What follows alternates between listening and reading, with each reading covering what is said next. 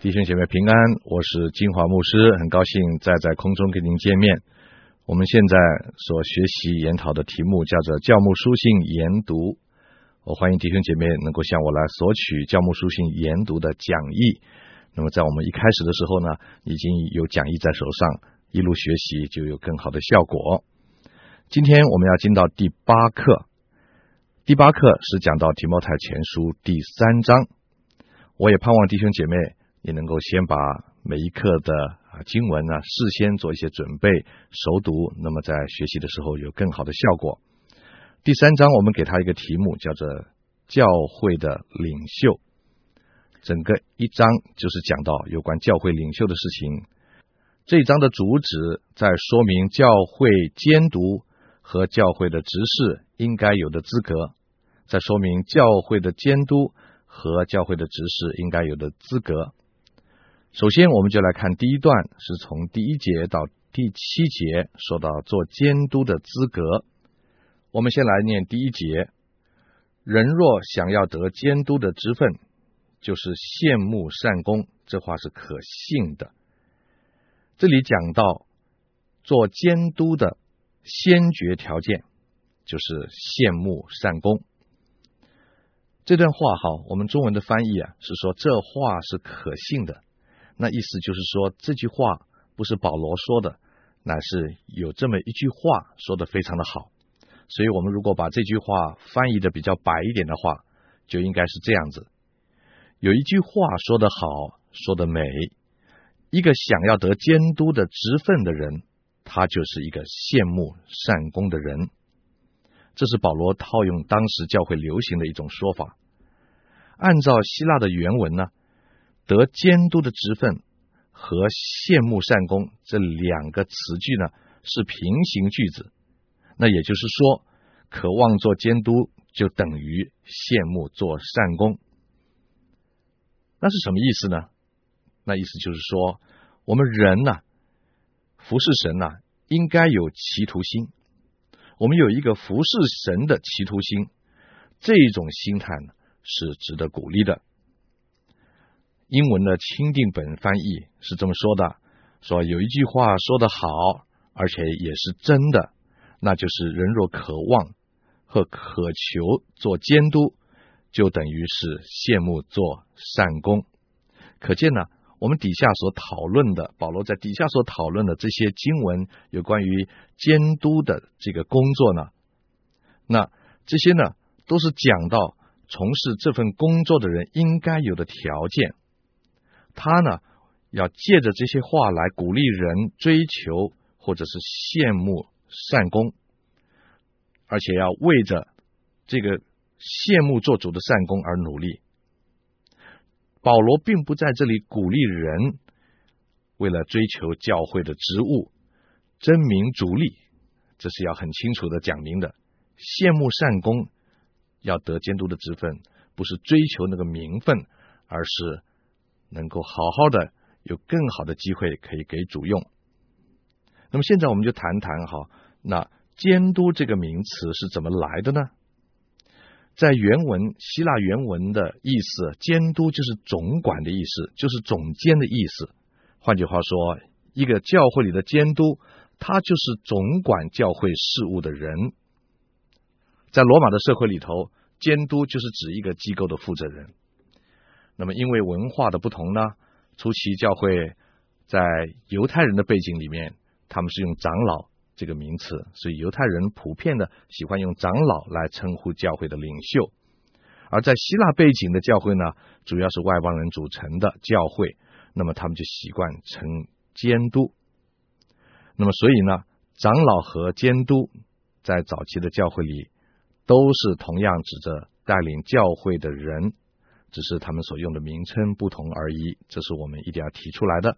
那么以后在教牧书信里面，我们每一次要讲的时候呢，我们就用我们比较习惯用的名称，就是长老来称呼啊，这样你就明白为什么后来我改口叫做长老了。监督和长老这两个名称是通用的，在圣经里头也是可以找到例子，比方在使徒行传第二十章。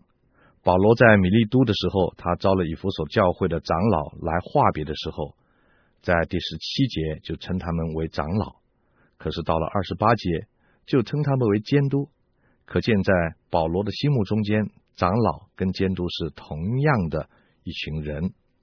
可见的这个有犹太人也有希腊人混合的以弗所教会啊，他们的长老和监督都是互相通用的名称。我们如果在对照提多书第一章第五节和呃第七节，保罗当时案例长老的时候，同时也称他们做监督。还有就是腓利比书第一章第一节，对以希腊背景为主的腓利比教会，这个欧洲教会呢，保罗就特别称他们的领袖做监督。如果我们在参考雅各书第五章第十四节和彼得前书第五章第一节呢？那我们就发现，这些经文呢，都说到了在希腊原文里面，无论是长老和监督，都是复数的，就是多数的。我们中文看不见，可见得当初教会里头每一个教会，不只是有一位长老或者监督，而是有很多的一群的长老或监督来领导这个教会，来治理教会。而长老跟监督，以后我们就都称长老哈，容易一点。就是治理教会最高的领袖。那么长老在圣经里也提到，在初代的教会，他们已经是受薪的同工了。在提摩太前书第五章十八节就说到，教会的领袖至少其中有一部分的人，他们是领薪水的啊。那里说到要怎么样子来啊付薪水给这些在教会里的长老啊。那么讲到要配得加倍的敬奉哈，那个薪水要高过别人啊。那我们顺便提一下，我们对传道人不可以太苛刻。那么当初以弗所教会福音传得这么快，很可能就跟教会里面有专职的领导人有关的。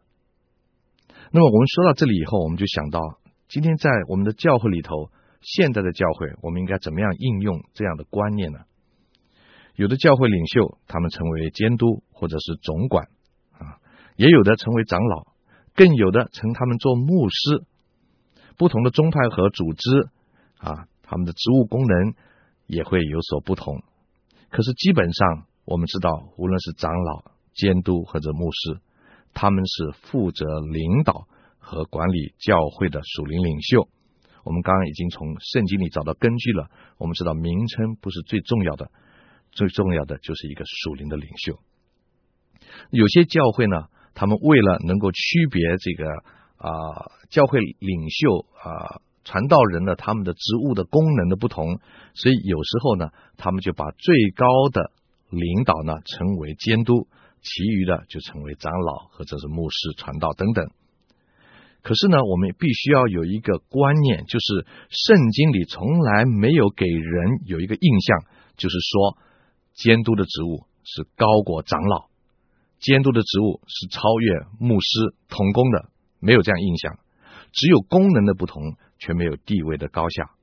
连保罗他自己一生也从来没有称自己做监督。如果我们要想有人做监督的话，初期教会保罗应该是嘛？但是他连自己他都没有称他自己做监督，把自己架在别人的上面。从来他就没有这样子的想法和企图，所以，我们今天做教会领袖的人也应该有同样的观念，只是称呼和职分的不同，责任的不同，却不应该认为自己比别人高一等。这是在圣经里面给我们一个很清楚的教训。此外呢，如果我们根据提多书第一章第七节，我们就发现那里好像给我们一点暗示，就是那监督呢，就是。管理神教会的长老，那就是刚才我提到的。今天有的教会呢，称教会的最高领袖做监督。那么提摩太前书第三章第一节和其他圣经经文对长老和监督的权威呢，那我们就很清楚了。他们的权威是从神来的，他们代表属灵的托付和属灵的服侍，所以绝对不是一种地位和身份的象征。有一个传道人，他属士的地位很高，他是神学院的院长，他是一个福音机构的领导，啊，他是两个福音机构的董事，而且他是一个教会的主任牧师，他的头衔名片都印不下，太多太多了。但是他后来他说，这些都是人的东西。我现在在我的名片上只印一句话：基督耶稣的仆人某某某。我想这是最好的对神的仆人的一个统称，就是我们无论我们在地上的教会，我们的职分是什么，监督也好，长老也好，传道也好。不要忘记，如果不是神呼召你做他的仆人，你什么都不是。所以，我们应该看我们自己是一个神的仆人。接下来我们要谈的是提摩太前书的第三章，从第二节开始。从第二节开始呢，就是说到长老必须要有的资格。首先，在第二节说到他必须是一个无可指责的人。我们看第二节，做监督的。必须无可指责，只做一个妇人的丈夫，有节制、自守、端正，乐意接待远人，善于教导。好，我们就先看这一节圣经。这里讲到教会的领袖是一个无可指责的人，领袖往往是牵手所指、实目所示。哈，每一个人都是眼睛盯着教会的领袖，所以他应该是信徒的榜样。而且，信徒对他的期望和要求常常是非常的挑剔和苛刻的。我们感谢神，因为在这样严格的监督之下呢，严格的监视之下呢，让我们要很小心的，让人没有办法从我们身上找出过错来啊，这叫做无可指责。无可指责的意思就是说，人没有办法找出。我们的过错，指责这两个字在原文的意思啊，有被责备而难过、懊恼的意思。换句话说，如果我们做错了事情，我们有不好的行为、不当的言语、不当的生活习惯，以至于被人找出把柄来责备我们的时候呢，我们就会产生心里的自责，啊。觉得很后悔，哎呀，我为什么做这样的事？我怎么会做这样的事情呢？真是很羞辱神的名，自己也觉得很不好意思。这个叫做指责两个字，就是讲到被人家责备以后，觉得心里很懊恼啊，难免会懊恼，对不对？我们总会做错事情。有一个我很喜欢的啊牧师，他叫做 Maggie，Dr. Maggie，他是在这个六零年代是一位非常好的一个结晶家。那他有一个朋友，有一天呢，去看他，就对他说呢：“我们应当为那些不是事实的指责而欢喜，我们应当为那些不是事实的指责而欢喜。你知道，我们传道人一天到晚被人家指责，对吗？背后闲话，前面攻击，有很多时候根本不是真的。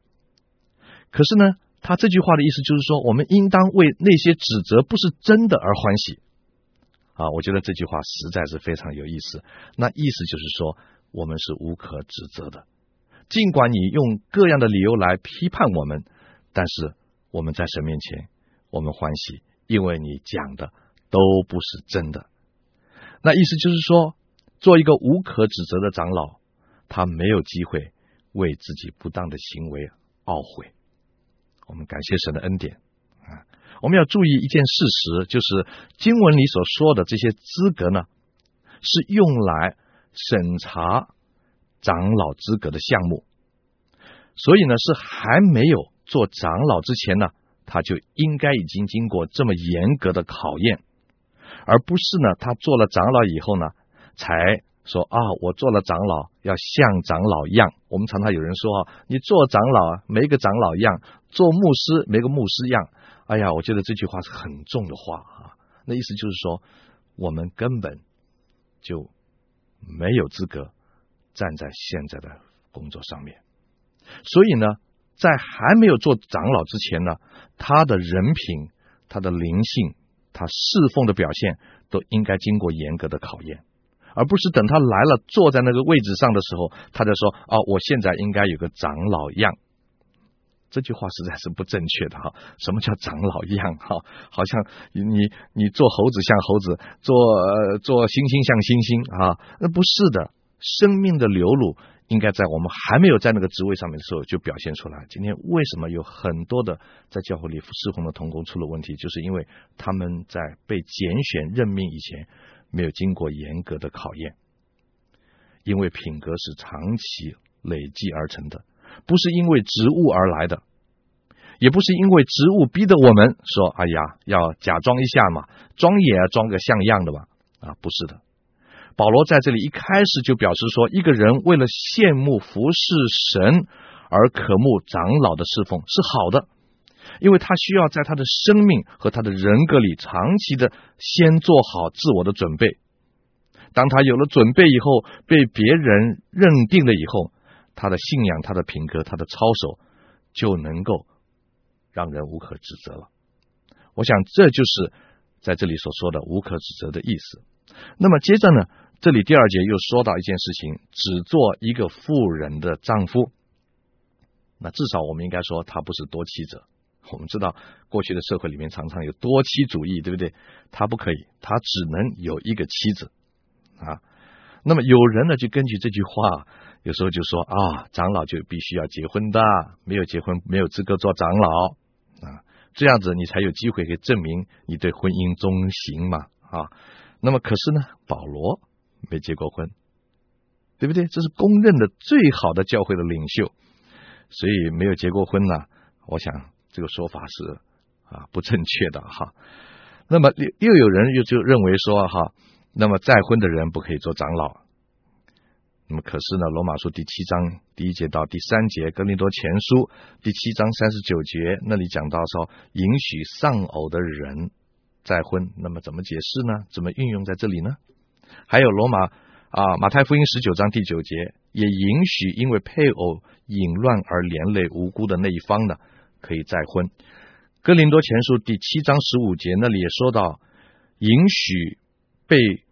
那个还没有信主的一方遗弃的那个另外的一半呢，是可以再婚的。所以呢，我们可以说这个说法也不能够符合圣经全面的真理。那么这句话到底它的真正意思是什么呢？意思就是长老必须对他的婚姻忠实。他即使如果还没有结婚，他也应该是一个圣洁的男女关系，不是这么随便的，不能够有婚外情或者。有任何跟异性的纠葛啊，就是这个意思。那么，另外第二节也说到，长老需要有健全的品格啊，你说到节制，说到自守，啊说到端正，乐意接待远人。我们先谈谈节制。节制的意思就是能够自我控制。节制在希腊的原文还有另外一个意思，就是他很警醒，好像守夜的人一样。那一个能够自我控制的人，一定是非常警醒的。他对自己的情绪，对自己的情绪可能会产生的反应呢，作为非常啊、严格的这个这个监督。那么这样子的话，他才能够控制他的情绪。情绪不能够控制，常常是因为他对自己不够节制，不够控制啊。所以这节制的意思就有这样的意义在里面。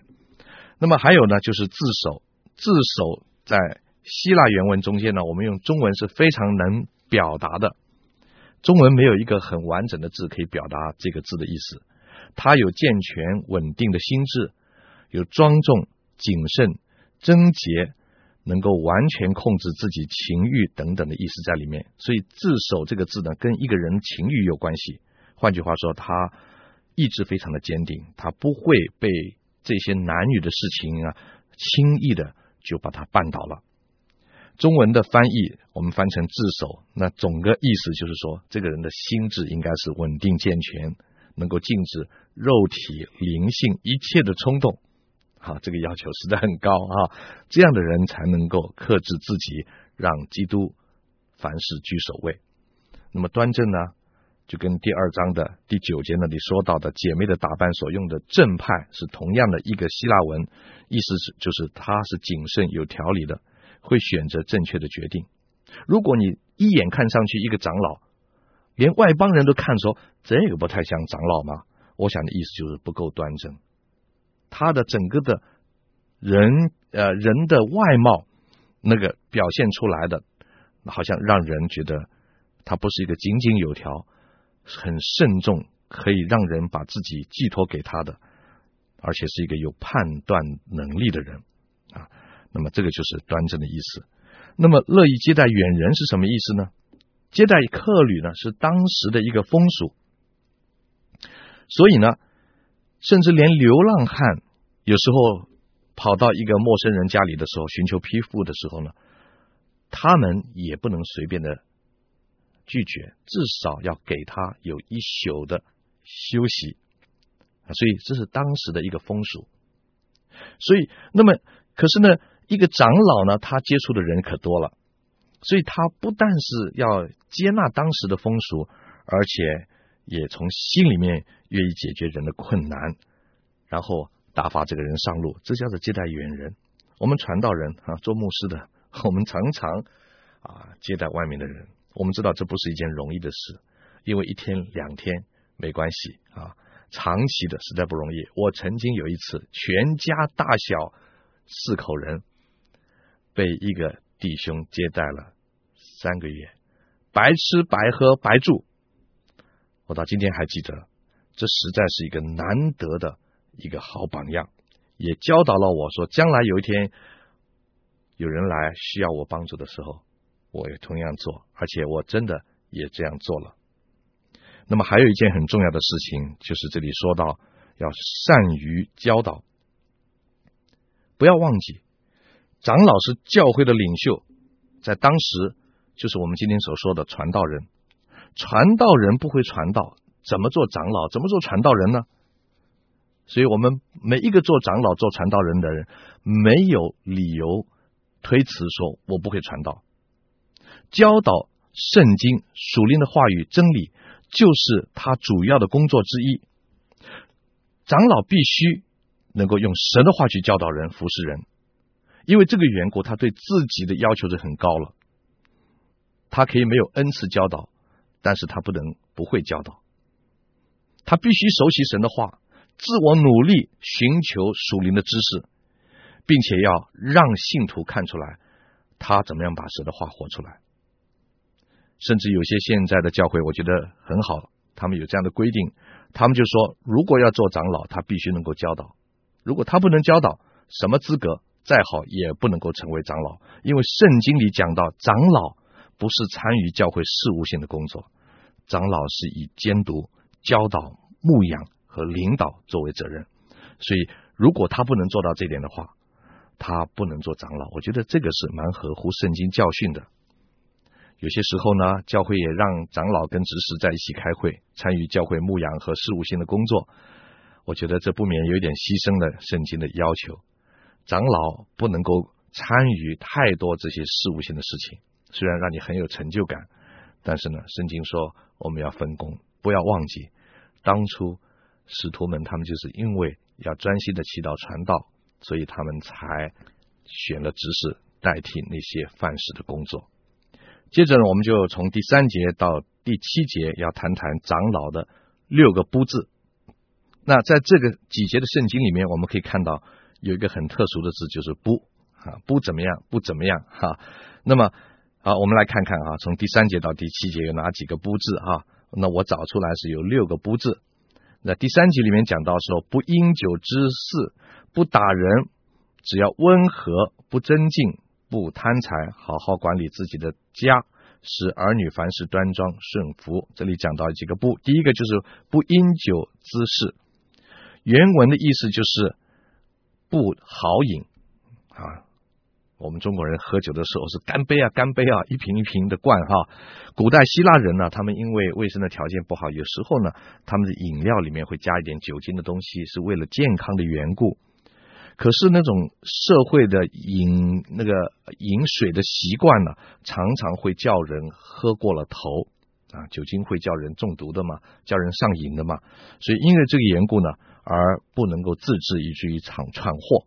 那么，所以呢，在这里呢，长老的一个很重要的不可列在这个第一个条件，不可以的就是不可以喝醉酒，不可以因为酒的缘故让你产生了问题。啊，这里没有讲说要喝多少酒，对吧？只要酒精影响了你的生活行为，影响了你的判断力的，那么这就是不可以做的事情。